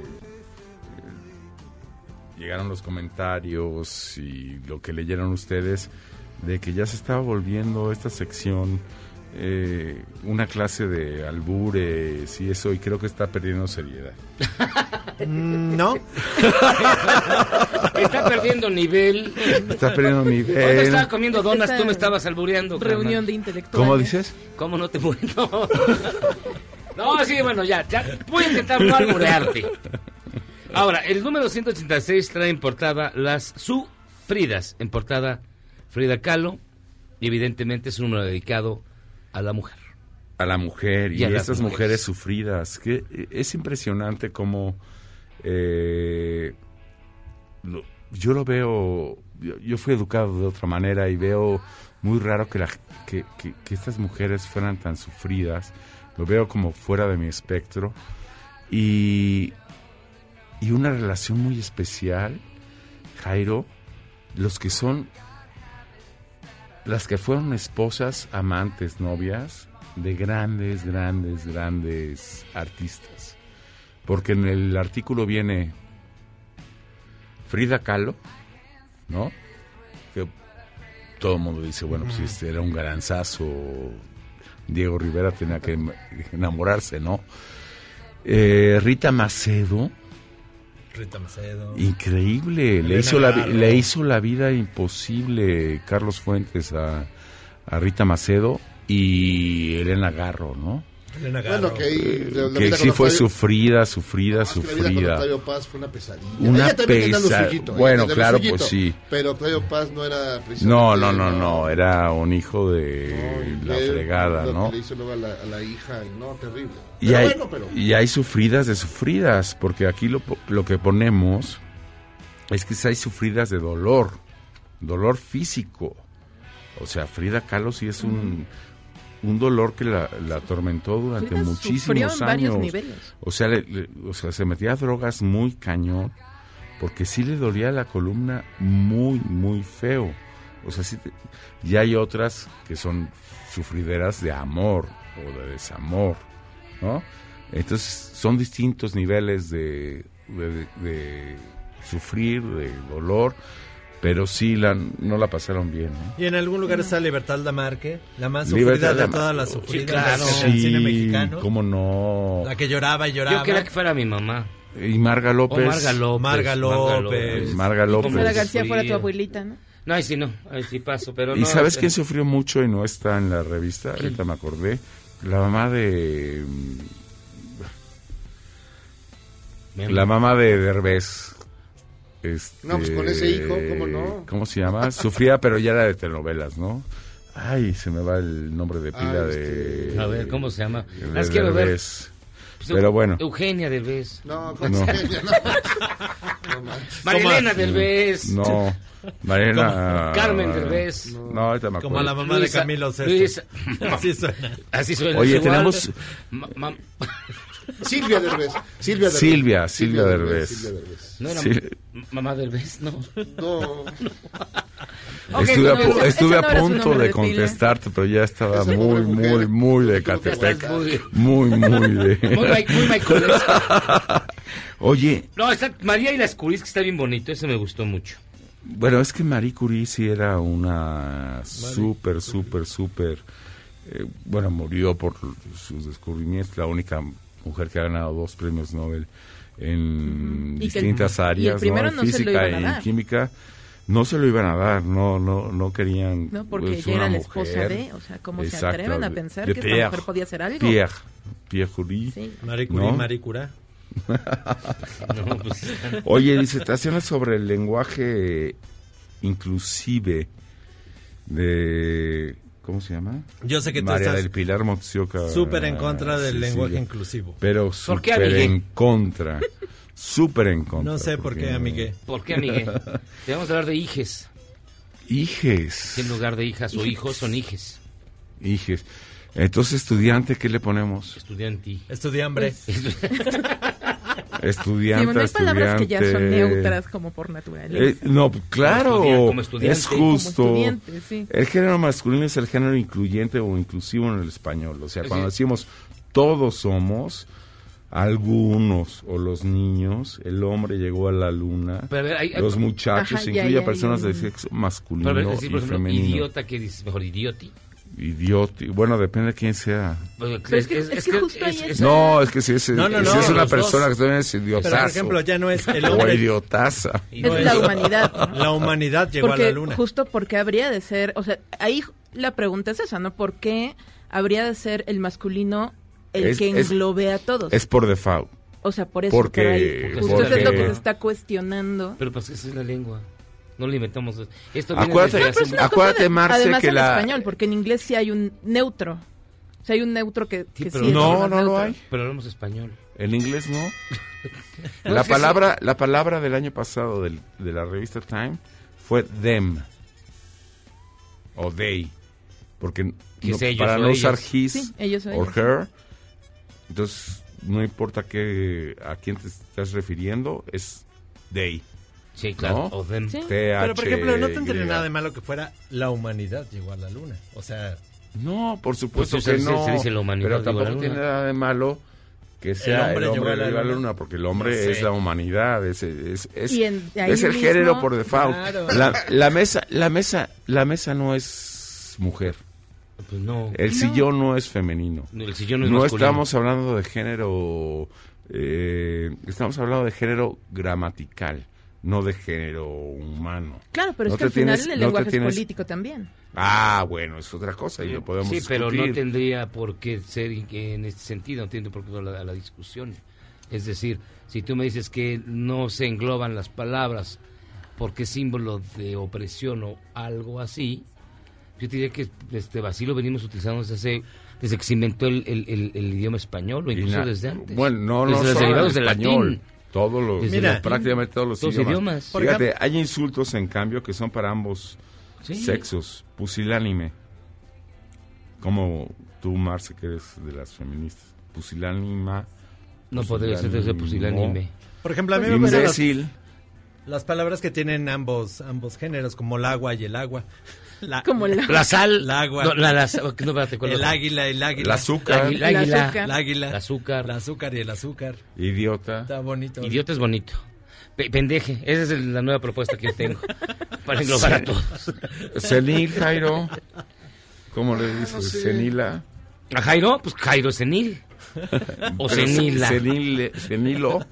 O senile. Exactamente. No es necesario porque ya... La- el chiste es que la lengua así evolucionó, va a ir cambiando, Pero por esto, pero esto, esto nos suena un poquito artificial. Es ¿No decir, artificial, qué? artificial. ¿Qué? ¿Lo del el género neutro? El género neutro es como es algo Bueno, muy pero inducido. Artificial te que- quedas corto. Es decir. Es, este, la- la- la- las lenguas cambian y demás, pero toma un periodo y muchas palabras desaparecen porque no se usan, muchos eh, cosas van, se van desarrollando o van muriendo. Es decir, tú estás en contra de decirles hijes a tus hijos. Pues ya sí. sean ni- niños o niñas. Pues sí. No, Varoci- bueno, o niñitas. No les dirías hijes. Bueno, pero primero Imagínate en drogas. si, si- si fuera así a fuerza. Ta madre. Ta ma- Madre. A ver, hija de la chingada. Hije de la chingada. Bueno, si, si no obedecemos a Otra la RAE, madre. no para acentuar solo. Otra madre. Hije de la chingada. ¿Eh? Porque No, que si no chingado obedecemos a la. RAE, a veces ni para las tildes, vamos a obedecer a No, no, una sé. imposición de Sí, creo que un es un tipo de poco lenguaje. inducido. ¿no? No, no, no. La tilde O sea, en el sí tiene que llevarse. Como un La tilde, a ver, nos van a dar una hora más, porque la tilde tiene que llevar, el solo tiene que llevar la Sí, tilde. yo, estás soy- mal. yo soy Si del es- equipo tilde. No, no, el- no, si no, es no. solamente, tiene que Estás mal, llevar. Fernando. O sea, está claro que sí está el inducido. Está inducido. Es, eso es una cosa clara. Pero está bien. Es decir, ¿Cómo porque nos pone- inducido? O sea, si este tipo de lenguaje inclusivo, ¿tú le dirías hijes a tus hijos? yo lo escribiría. Sí, por supuesto que sí. Cuando no sabemos qué hay, Ay, hijos o hijas. siempre te metes en todas las... Si vas a... Ay, ese- Yo, tenía, yo Memo. todo, Porque es arribista, claro, arribista. porque Yo es tenía claro. Memo en otro, en nivel de respeto. Porque es que Sí, no, los hombres no pueden no, ser eres feministas. feminista. No, no, no, los hombres no pueden eres, ser esteri- feministas. eres estéril. Pero es claro que esto nos mete en una discusión de géneros y está bien. Sí, pero a ver, pero acercar el... Y está bien, pues. No sé si esté bien. Y luego hay gente que Mira. quiere reescribir clásicos, Mira. grandes clásicos O sea, así. si, si no estuviéramos en esta Clásicas. discusión, si no estuviéramos en esta discusión, seguiríamos diciendo el hombre llegó a la luna en vez Pero de la, La humanidad, humanidad. llegó a la luna. el juego del hombre. El A ver, el juego del hombre. ¿Está mal decirle al ¿Cuál es el fútbol? Eso es más ¿El viejo fútbol? que nada. Pero entonces ya nadie le dice Don el juego Ángel, del hombre. Estás acusando de misógino a don Ángel Fernández, Está perro. mal por Es, viejo. es una, es una persona de otros tiempos. Estás acusándolo de misógino y patriarcal, perro. porque el Ah, juego el del hombre. fútbol y otros Porque sería interesante escucharlo narrar, por ejemplo, la Liga Femenil. Ajá, claro. Narrando un partido de fútbol femenil, hablando del juego del hombre. Sí, Pues es- sí, bueno. Pero fue, Ya pero el perro Bermúdez. En ese caso, el perro Bermúdez sería uno de los grandes héroes de esta intención. Así Porque es. El perro Bermúdez. Un el precursor, gol. pionero del El lenguaje. pionero del Una generosa función. Y apenas, y apenas vamos a la página 22 de la revista, ¿eh? No, hay, hay una sección, ay, la acabo de perder, pero muy Mujeres, divertida de eh, los consejos para las mujeres de No, de eso hace es una tiempo. maravilla. Y consejos para las por- damas hace casi mi- 200 y mi años. esposa no quiere. Mira que. de verdad, Consejos aquí para están las los damas. consejos. Dilo. Eh, si bailas mal, no bailes nunca. No, está mal. Eh, Eso es un consejo como para Sí. la Como vida para en mí. general. Como para- O si bailas, Si mal, bailas aprende mal- a bailar. Si bailas mal, no bailes nunca. No. Es de la No, ley- Es muy, es muy limitante. ¿no? Sí. Pues sí. Ah, Es de la Ladies. Pocket Magazine Ah. de principios de bueno Deja al hombre leer el periódico, no lo A ver, mejor pongas, nunca bailes con tu hermana, no hay nada con más vergüenza que bailar con la Vístase familia. para güey. su marido como se vestiría si fuera a recibir visitas. Exacto. ¿Eso qué? ¿Pero qué tiene hace de malo? Eso hace Memo. Eso hace Memo. O sea, siempre he visto mal. Si tienes, si tienes la voz fea, mejor habla en tono bajo. ¿Qué es lo que hace Memo? O sea, no entiendo. Este, este no, no entiendo como que no... O sea, supongo que es una cosa muy de su tiempo. No olvide colocar el cenicero junto a su plato. Sí, porque acabas de comer y después de un taco, y un buen estás, tabaco. Y estás fumando en tu sal. No Pues no tiene nada malo fumar después de comer. si ¿Qué quieres conservar la belleza, levántate temprano. ¿Qué? es como... Te levantas temprano. Eso, eso es como un refrán de abuelitas. Déjelo leer el periódico, no interrumpa. Ah, sí, de verdad, ¿cómo- cómo- Déjelo solo una vez por semana. ¿Qué? Oye, ¿sabes qué? si quieres, esta está muy... Ah, esta es muy bonita, esta es extraordinaria. Sea siempre un poco más alegre de lo que debiera. Nos van a- Sí, nos hay unas que empiezan a aparecer de autoayuda. Si quieres conservar la No, estima no, de los mejor demás, aún. Aún este es el diario privado de, de Miyagi. Aún en los disgustos, Cabe la pena aclarar. aún en los disgustos, sea decente y moderada. Jamás le haga ver que está celosa de una mujer, de un amigo o de un niño.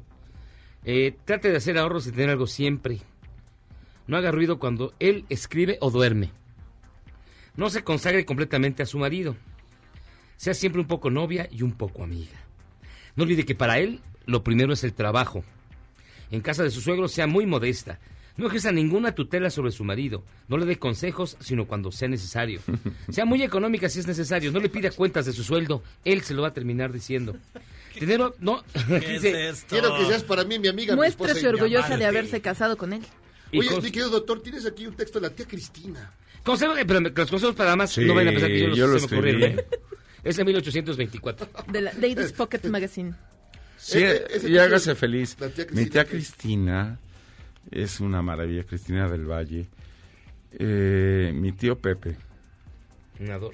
era como Miyagi, No me digas. borracho, parrandero y jugador. Jugador. Entonces siempre llegaba, este, pues como que se le pasaban las cucharadas los sábados o los viernes.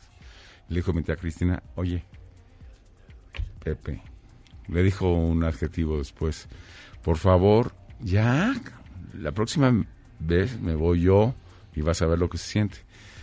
Pues al, a la siguiente semana llega y el tío Pepe y la tía Cristina no está. 12 de la noche, una de la mañana, dos de la mañana, tres de la mañana, y la tía Cristina no llega. Digo, tía, ¿qué hiciste? Dice, no, pues en esa época no había nada, estoy hablando de los setentas. No había dónde ir. No, y no, y ni modo de hablar a una amiga, pues, las amigas estaban en su casa como ama Como de, ca- de como de casa. ¿Y ahora qué hago? Compró un pomo de tequila y se va, y se va a Galloso. Ah, Dice que se echó, ¿en el cafecito le el echaba? cafecito le echaba, Claro, entonces iba a un rosario, se iba a otra capilla, hasta las seis de la mañana, y después con el pomo de tequila se bañó la, la ropa. Y el tío Pepe estaba desesperado a las seis de la mañana cuando llega la tía Cristina. En Oliendo alcohol, a tequila. Oliendo a y- leña de por supuesto. Y por, esa es la anécdota, ¿no? Le dice, ¿de dónde vienes, Cristina? Mira cómo hueles y cómo, en qué estado estás. De un velorio. Y dice, ¿a ti qué te importa, cabrón? Porque porque es, Era es- brava, la- es, es, Es brava. bra- es brava. Y se subió a su cuarto y se durmió. Y el tío Pepe sí como que quedó como acalambrado. Dijo, no, esta mujer sí está. Recibió el mensaje. Estas historias Sí. y más en Algarabía 186, las sufridas, dedicado enteramente a la mujer en el mes de marzo, considerado debido al día 8, que es el Día Internacional de la Mujer. El mes de marzo también se consagra precisamente a las luchas de muchas mujeres. Y tiene una frase muy bonita de Oscar Wilde al final que dice, ¿cómo tener confianza en una mujer que le dice a uno Sí. su verdadera edad? Una mujer capaz de decir esto es capaz de decirlo todo. Lo que sea. Gracias, Fernando. Voy a la subasta el domingo. Muy bien. Nos tenías con pendiente. No, es que hay un avión ahí que están vendiendo. ¿La casa? No, el avión, el avión chatarra. No, hay una casa que no está mal. Ya parece como plática de borrachos. Vámonos. Pausa, vamos y venimos. Ah, la China Mendoza, gran persona. Oh, la conocí muy bien. En tiempos de cambio, solo los mejores seguimos a flote. Luego del corte, te contamos el secreto de los seis años de Charros contra Gangsters. ¡Regresamos! Después del corte, somos más políticamente correctos. Todas y todos estamos de vuelta en Charros contra Gangsters.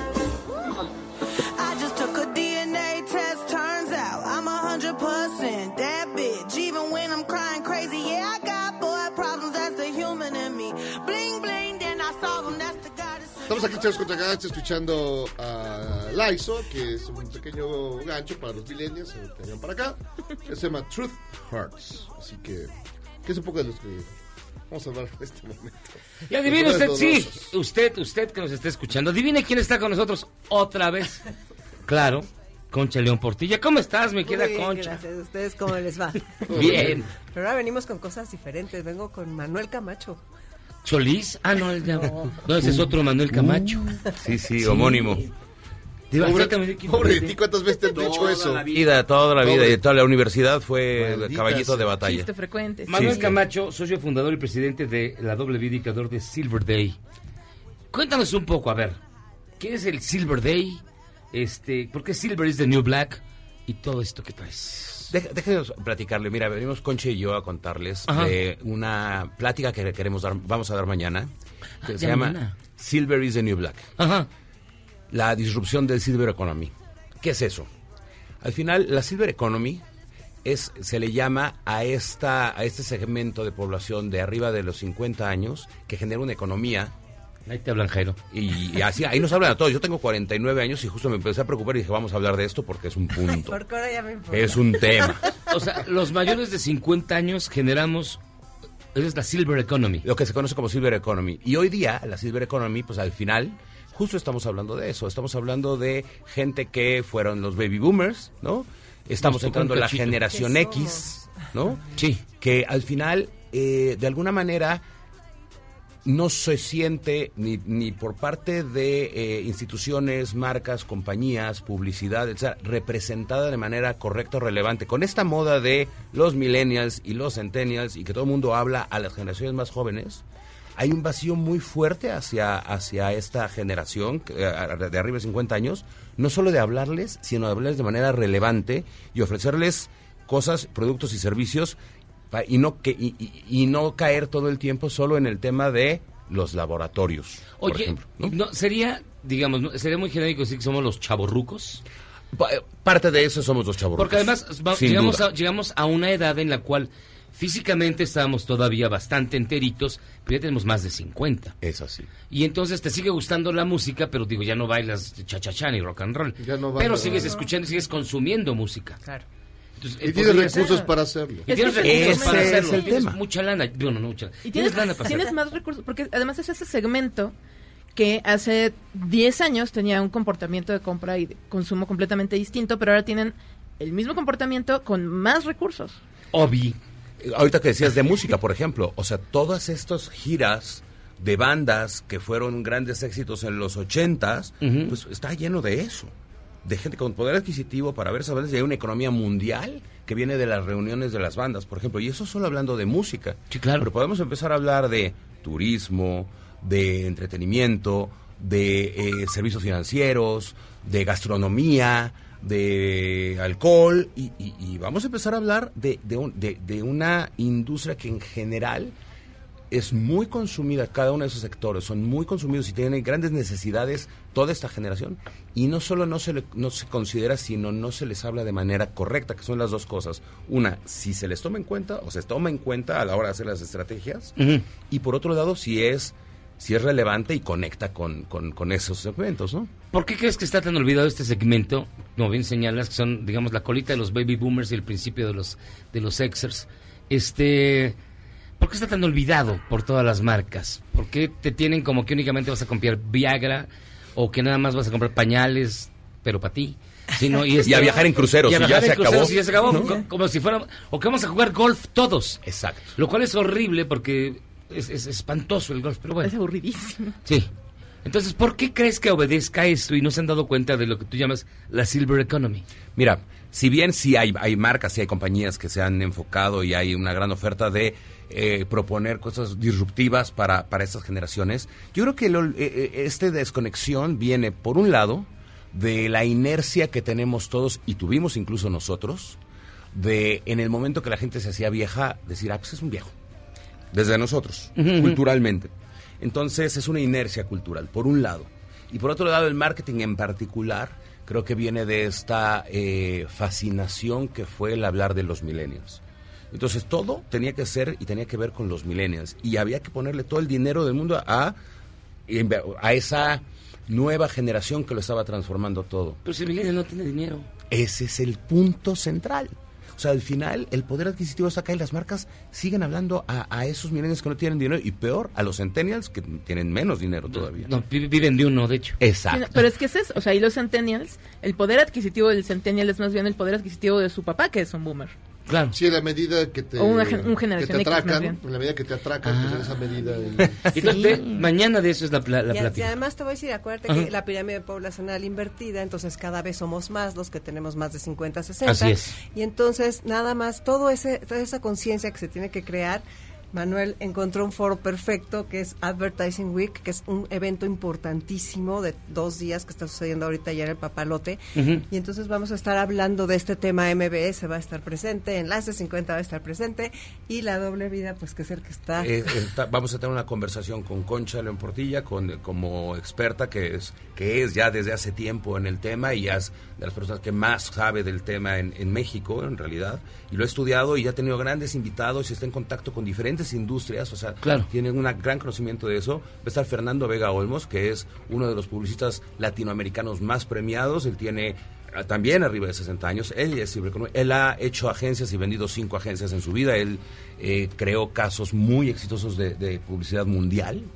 Eh, y, y hoy tiene una agencia eh, que se llama Fer- eh, Fernando y Anita, que está en, basada en Buenos Aires, pero que trabaja con compañías del mundo.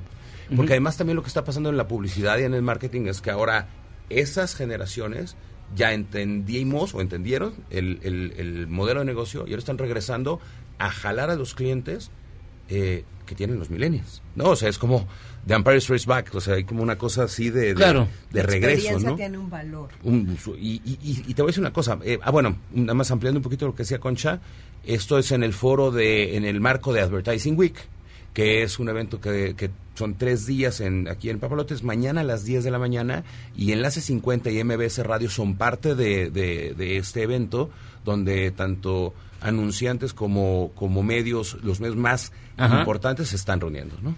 Sí, porque está mucho en la mesa este debate. Incluso a nivel de consumo de medios de comunicación, se habla mucho de que los jóvenes, se, se- se apunta mucho a que los youtubers o los eh, líderes de las nuevas plataformas son los próximos o los nuevos, las nuevas estrellas. Pero se les olvida que nadie compra estas nuevas estrellas y que son los que generamos contenidos un poco mayores y la gente que nos escucha, que tiene más lana, la que termina comprando.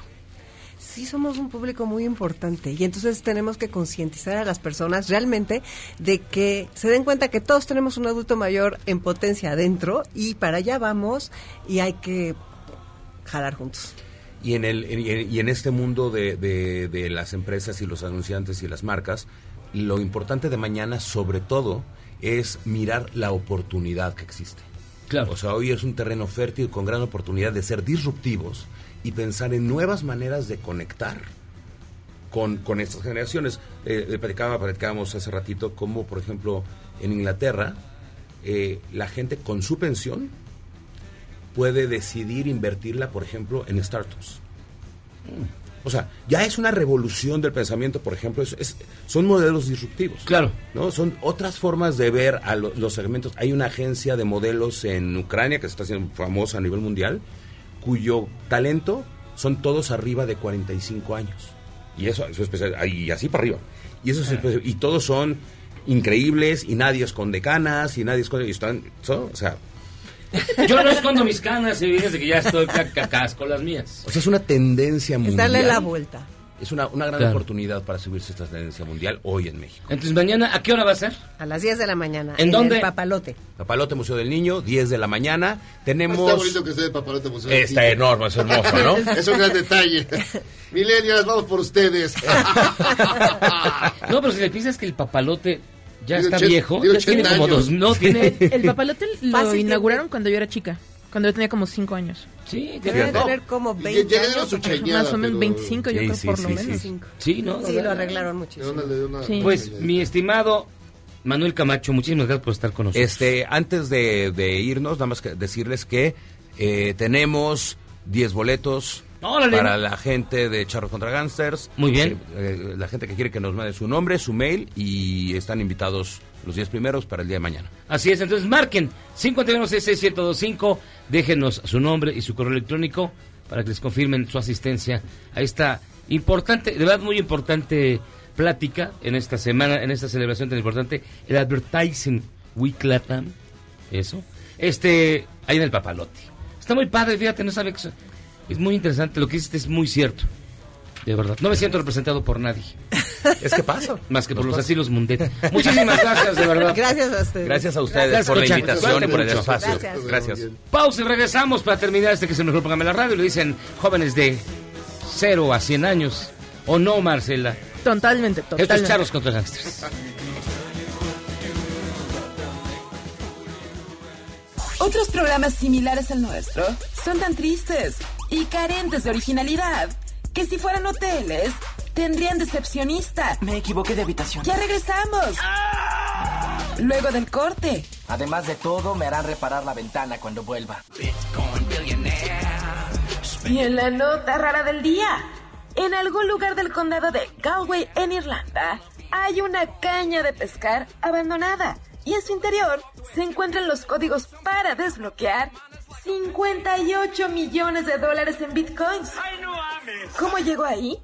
Fue tirada accidentalmente a la basura por un casero.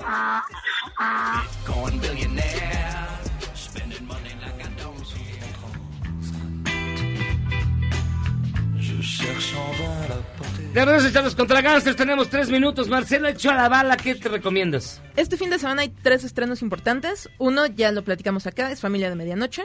Otro, que creo que si van a elegir una película este fin de semana, vayan a ver esta, es Honey Boy, un niño encantador, que es una película dramática de Shia LaBeouf, lo Dicen que está tremendo ahí el... Es impresionante, porque además el guion es suyo. O sea, él la escribe, la escribió mientras estaba en rehabilitación por su adicción al alcohol y es una exploración de su propia infancia a partir Sí. de su relación con su papá. Sí, he escuchado puras cosas buenas de esa película. Que Es, está es extraordinaria. Estuvo en el Festival de Cine de Los Cabos del año pasado, allá la vimos. Y bueno, tiene, tiene bastantes recomendaciones. Es una gran actuación de Shaya como el personaje que sería su papá en la vida real. También tanto Lucas Hedges como Noah Jupe, que son las versiones de niño y de adolescente un poco más grande del personaje de Shaya, que es Otis. Todos están muy bien. La dirección también es muy interesante. Es la primera película de ficción de Alma Harel, que más bien hacía documental. Y bueno, es también de Amazon Studios, se estrena este fin de semana en México y explora tanto el tema de las adicciones, de cómo lidiar con eso, con un tema tan difícil desde niño, tanto él como actor infantil, como la historia de su papá que también vivió muchos abusos, tanto físicos como de sustancias. Entonces, si van a ver una película este fin de semana, intenten ver Honey Boy, un niño encantador. Chale. Y la de Pixar rápidamente. La de Pixar, Unidos, es dirigida por Dan Scanlon, quien hizo Monsters University, y también es una historia familiar. Son dos elfos que están en una aventura mágica tratando de recuperar a su papá que falleció cuando ellos eran muy chiquitos y reciben la posibilidad de volver a verlo por 24 horas, pero algo sale mal a la hora de conjurarlo y solo aparece la mitad de su papá. Entonces tienen 24 horas para encontrar cómo traer por un momento, aunque sea, a su papá completo para poder platicar con él y pues vivir como un momento importante en la vida de ambos. ¿Pero La cuál mitad? ¿La derecha o la izquierda? La de abajo. O, o la, o la espalda abajo. o la de la panza. literalmente de la cintura para abajo. Entonces tienen que hacer ahí un como como este divertido juego en el que subes a varios niños y los disfrazas para que Ah, parezcan una sola persona. Y las voces en inglés son Tom Holland y Chris Pratt, Ah, qué que chido. los hemos visto juntos en películas de Marvel. Y la pregunta con Pixar es, ¿te hace llorar? Por supuesto que Por te hace te llorar. hace llorar. Sí, pues. Desde Sí, la sí. premisa, ¿sabes? Sí. Y más Sí, si o sea, sabes A ver, recupera a tu papá muerto. Sí, Sí. sí, mira, lagrimita ya, güey. y está basada en una, bueno, está inspirada más bien en el mismo Dan Scanlon, el director, en su relación con su hermano y con su papá que falleció cuando eran pequeños. Ay, Dios. Ah, ya llorar este La lloradera este fin de semana. Sí, oye, es que sí la voy a ir a ver con mi hijo porque ya es algo generacional, digo, de él. Porque sí hemos visto todas las de Pixar con él. Es un centennial. Es una tradición. Entonces tiene Es una todo. tradición. Y mira, Monster, relación sí. padre-hijo. Sí, y ya, ya estoy viendo. Para que Vamos a acabar abrazados. Por supuesto, llorando. Llorando. Pues muchísimas gracias, Marce. Muchas gracias. Se te va a extrañar mucho el viernes, te lo juro por Dios, lo digo de corazón. Yo sé, me, me duele en el alma no estar aquí el viernes. Pero estaré en espíritu ahí con, con una pequeña participación. Gracias, mi querida Marce. Gracias. Vámonos, Memo. Nos escuchamos la siguiente semana. Oye, es bien tarde. Vámonos, creo que listo. Vámonos de aquí. Hasta aquí Barry Adiós, adiós, adiós, adiós. Este podcast lo escuchas en exclusiva por Himalaya. Si aún no lo haces, descarga la app para que no te pierdas ningún capítulo. Himalaya.com